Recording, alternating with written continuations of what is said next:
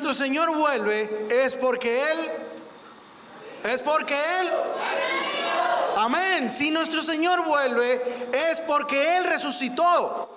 La tumba está deshabitada, la tumba está vacía. Él vuelve por nosotros.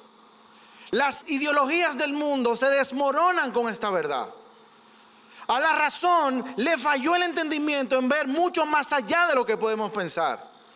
La ciencia no puede explicar lo que pasó porque el alfa y el omega está vivo hoy. Y está en el cielo como siempre ha estado desde la fundación del mundo. Y dice Primera de Corintios 15, del 54 al 57. Leemos en el nombre del Padre, del Hijo y del Espíritu Santo. Y cuando esto que es corruptible se haya vestido de incorrupción y esto que es mortal se haya vestido de inmortalidad, entonces se cumplirá la palabra escrita. ¿Dónde, oh sepulcro, tu victoria? Porque el pecado es el aguijón de la muerte y la ley es la que le da poder al pecado. Pero gracias sean dadas a Dios que nos ha dado la victoria por medio de nuestro Señor Jesucristo. Amén. Y tenemos que tener la certeza de que nuestra victoria está en Cristo. Porque Cristo venció el pecado, Cristo venció la muerte y la muerte ni el pecado tienen autoridad sobre nosotros. Y esa es nuestra certeza, esa es nuestra promesa y debemos descansar y vivir de acuerdo a eso. Porque Cristo es eterno y nunca ha cambiado desde la fundación del mundo. Y Cristo no solamente murió para darnos vida en abundancia, no solamente resucitó para que tengamos esta vida y seamos justificados delante del Padre, sino que Él nos llama a dar frutos de arrepentimiento eternos, no temporales. Cristo nos hace una invitación directa a la vida eterna y a una eternidad que debe empezar hoy y debe empezar ahora.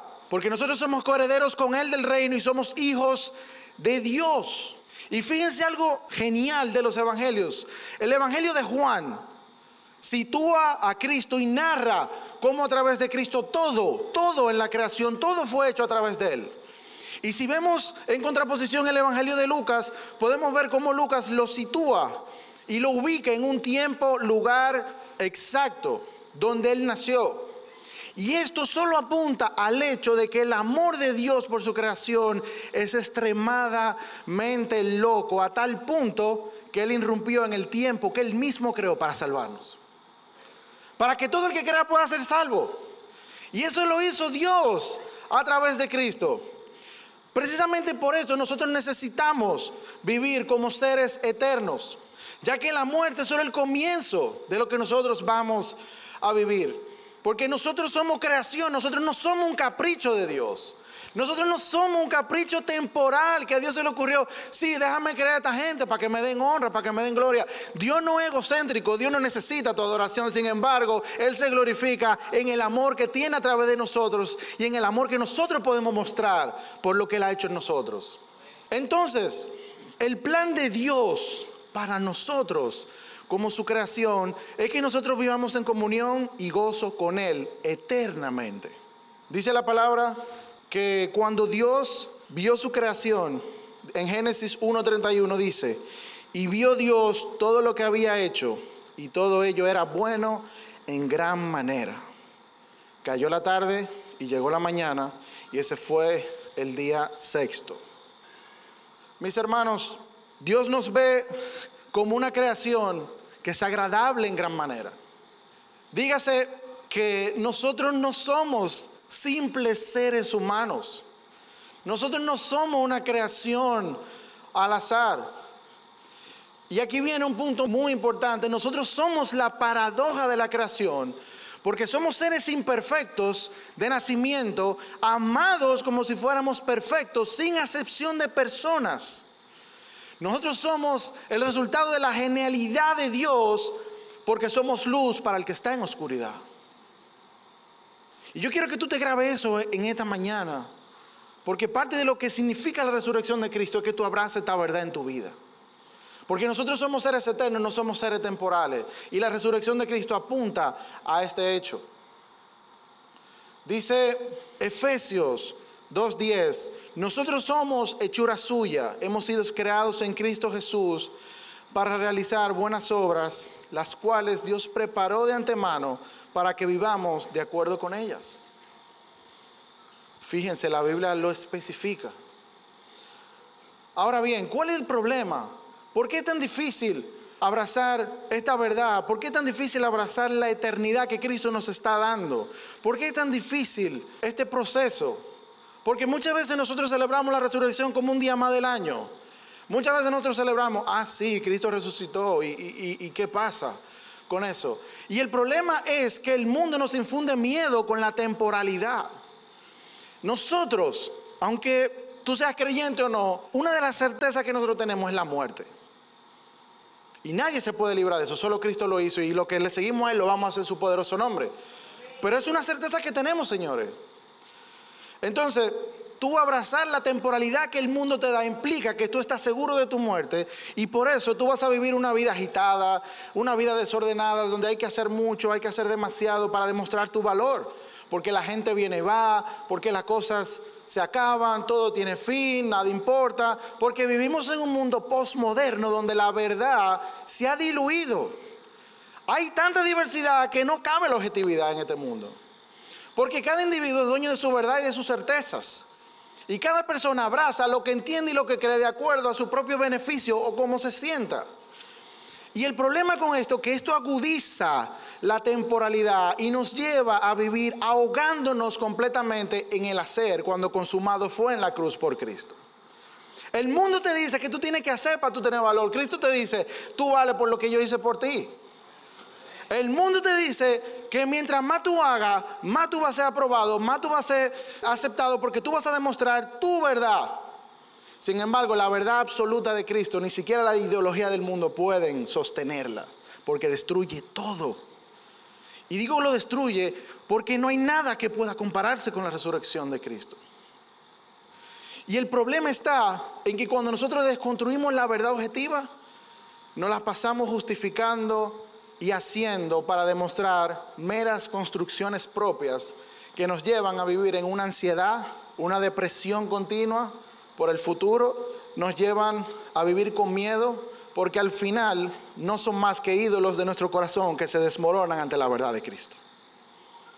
¿Y cuál es la verdad de Cristo? Que Él murió y resucitó por cada uno de los que estamos aquí. Entonces tenemos que estar alerta. Y estar alerta en el sentido de que nosotros debemos filtrar todo. Todo debe ser filtrado delante de la verdad y de la luz de la resurrección. Nada puede escaparse ante un evento que dividió el mundo en un antes y un después. Nada puede escaparse ante un evento único, inigualable en la historia, que es la resurrección de nuestro Señor. Todo debe ser filtrado a través de eso. Fíjense que hasta la misma historia se filtra en un antes y un después. ¿Por qué nosotros no filtramos nuestra vida a través de eso? Y aquí viene el punto, el mundo te va a meter miedo con guerra, te va a meter miedo con pandemia, con cambio económico. No permitas que la temporalidad del mundo se fije en tu mente porque tú eres eterno. No permitas que esa temporalidad penetre en tu corazón y no te haga ver la luz de la resurrección, que es la eternidad con nuestro Padre, con Cristo.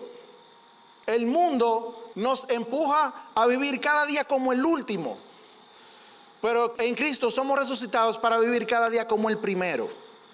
A cargar nuestra cruz para entrar en el estado de redención continua. Y eso es lo que nosotros tenemos que abrazar, porque nosotros somos eternos en Cristo, somos creación eterna, no somos creación temporal. El mundo no nos define. Y esto es muy importante, porque cuando tú abrazas la eternidad que Cristo te está brindando hoy, todo, todos los ídolos de tu corazón, cualquier sesgo, cualquier ideología, cualquier accionar, cualquier cosa que tú pueda alejar de Él será destruida, porque la luz de la resurrección es más que cualquier oscuridad que pueda haber en el mundo porque el mundo ha sido vencido. Dice Juan 16, 33, estas cosas les he hablado para que en mí tengan paz. En el mundo tendrán aflicción, pero confíen, yo he vencido al mundo. Y el mismo Señor lo dice, Él venció ya. Tú no tienes que vencer nada, tú solamente tienes que abrazar la eternidad y dejar de vivir en la temporalidad. Y es por esto que ninguna secta, ningún partido político, ningún grupo, ninguna ideología debe contarnos como uno más de sus filas, porque nosotros somos la iglesia de Cristo, nosotros somos la asamblea de los que son llamados a ser pueblo, nosotros somos el pueblo escogido, nación santa, nosotros somos los hijos de Dios, nosotros no le pertenecemos al mundo, porque nosotros no somos moldeados por las ideas del hombre, sino por la creación de Dios ya que nosotros le pertenecemos a Cristo, porque la resurrección de nuestro Señor y Salvador es un acontecimiento ensordecedor que cierra tus oídos a las ideas preconcebidas que el mundo pone en tu mente. Es un acontecimiento que te ciega a la temporalidad y te abre los ojos a la eternidad que Él tiene para ofrecerte hoy. Porque la resurrección de Cristo nos permite tener una fe lógicamente demostrable fuera del oscurantismo, nos permite tener una fe emocionalmente sanadora y físicamente transformadora en cada aspecto de tu vida. Eso es lo que hace la resurrección de Cristo. Dice Filipenses 3:10, a fin de conocer a Cristo y el poder de su resurrección y de participar de sus padecimientos para llegar a ser semejantes a Él en su muerte. La única manera de nosotros conocer y experimentar el poder que tiene la resurrección eterna. Es literalmente ser santos a la altura de Cristo. Y obviamente esto no es algo que tú vas a alcanzar de un día para otro, esto es algo que se va alcanzando día tras día, paso a paso, porque la santidad es como la eternidad, tú no la vas a alcanzar de un momento a otro, es un proceso. Y así mismo como la muerte de Cristo fue un instante, la resurrección es eternidad para los que le seguimos a Él.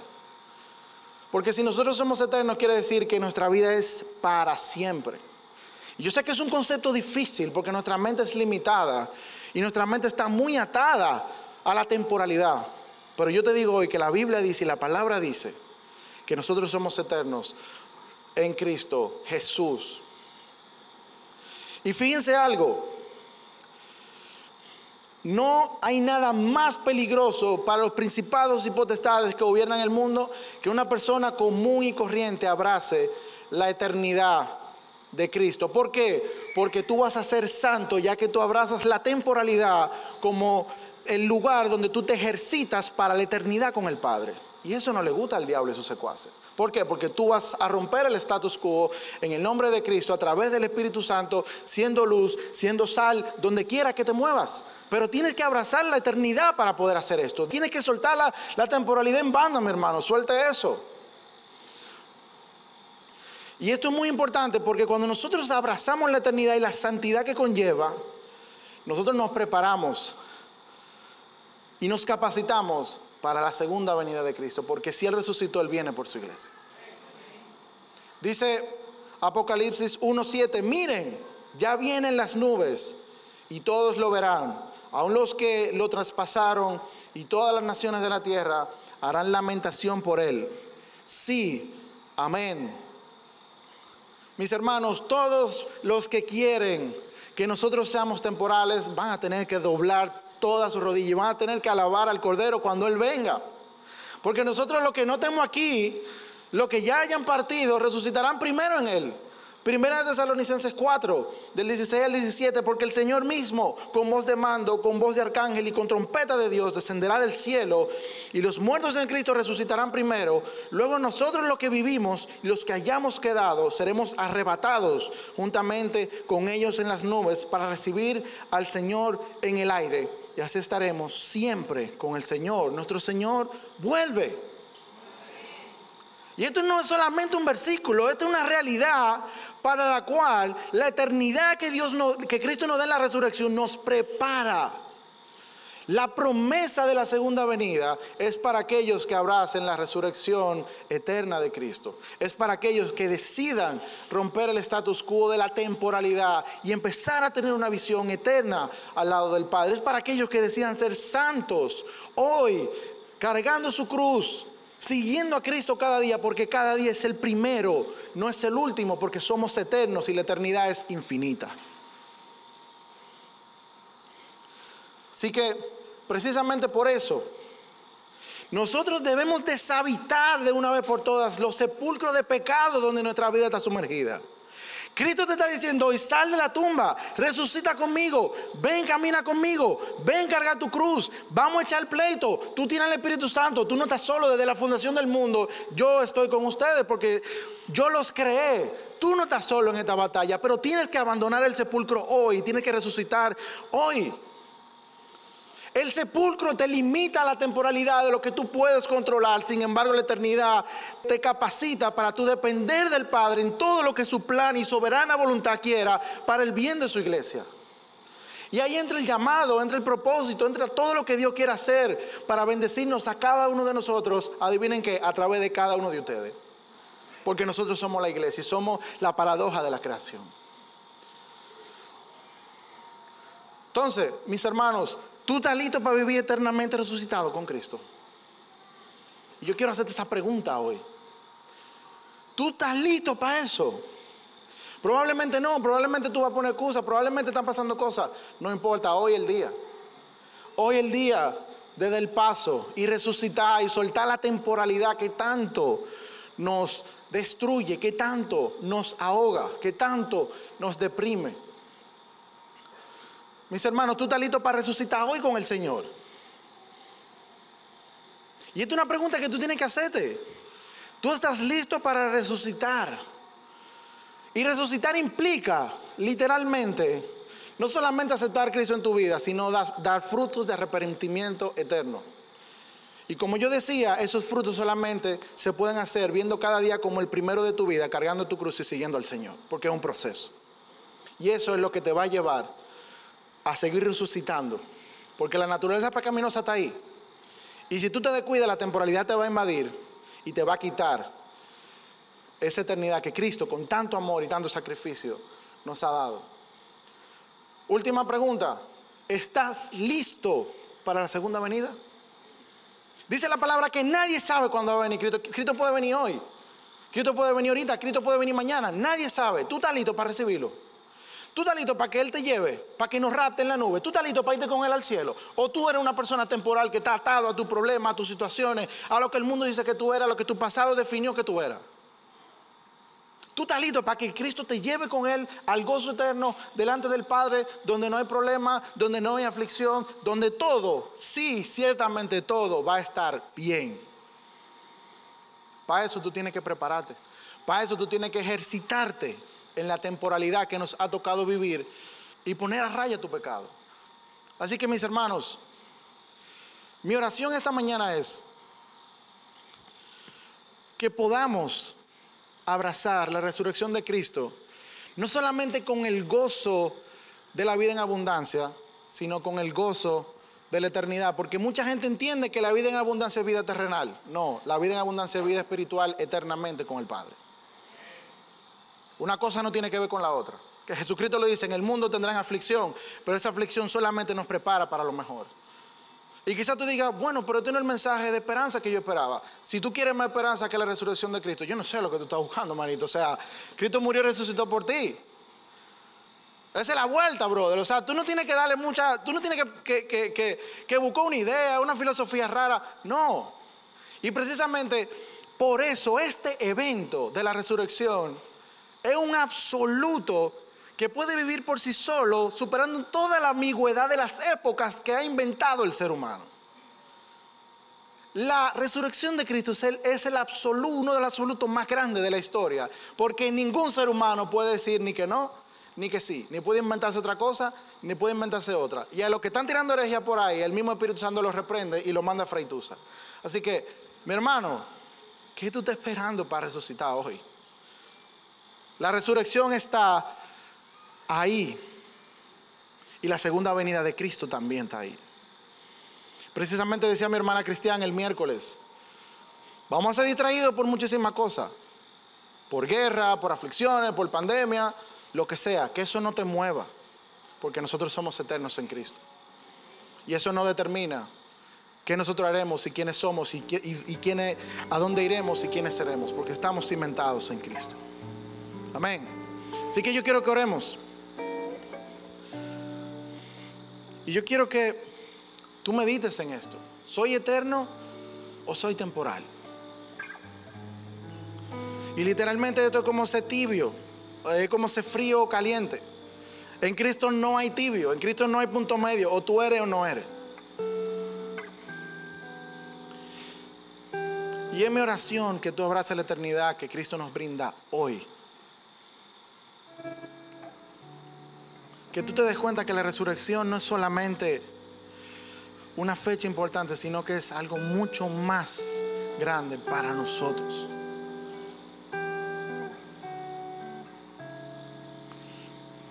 Y esta esa pregunta en tu casa.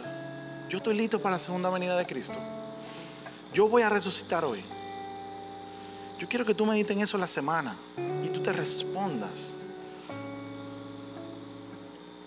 Porque ciertamente Cristo irrumpió en la misma historia que Él creó, en la línea de tiempo que Él creó, Él irrumpió para que todo el que crea sea salvo, porque Él nos ama. Pero precisamente ese amor es tan grande que Él nos está invitando a ser eternos y no temporales.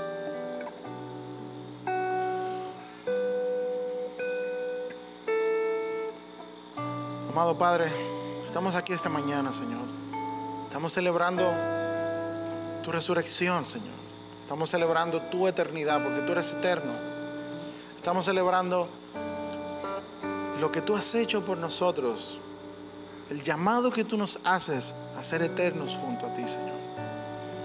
Yo te pido en tu poderoso nombre que tú nos que tú sanes nuestra mente, tú transformes nuestro corazón y tú nos ayudes a entender la eternidad como un estilo de vida y no como versículos, y no como, como cosas ambiguas del cristianismo, sino como cosas reales en nuestra vida hoy. Yo te pido que cada uno de los que estamos aquí, Señor, podamos abrazar la eternidad día a día, que no nos ahoguemos con estas pseudo verdades y estos ídolos de nuestro corazón que quieren quitarte tu espacio, Señor. Nada puede contra tu resurrección, Señor. Ayúdanos a entenderlo, ayúdanos a verlo, ayúdanos a vivirlo. Yo te pido en tu poderoso nombre que si alguien aquí no te conoce, tú te reveles a su vida. Que tú le reveles la eternidad, ese amor eterno, ese amor inagotable que tú tienes para cada uno de nosotros, Señor te pido que seamos transformados conforme a tu voluntad, de acuerdo a nuestro llamado y sobre todo a la altura tuya, Señor, como el varón perfecto. Glorifícate en cada uno de mis hermanos, transforma sus vidas y sus corazones. Explótale la cabeza, Señor. Bórrale la temporalidad, ayúdalo a ver que tú eres más grande que cualquier cosa que humanamente hayamos creado, Señor. Yo te lo pido en tu poderoso nombre. Amén.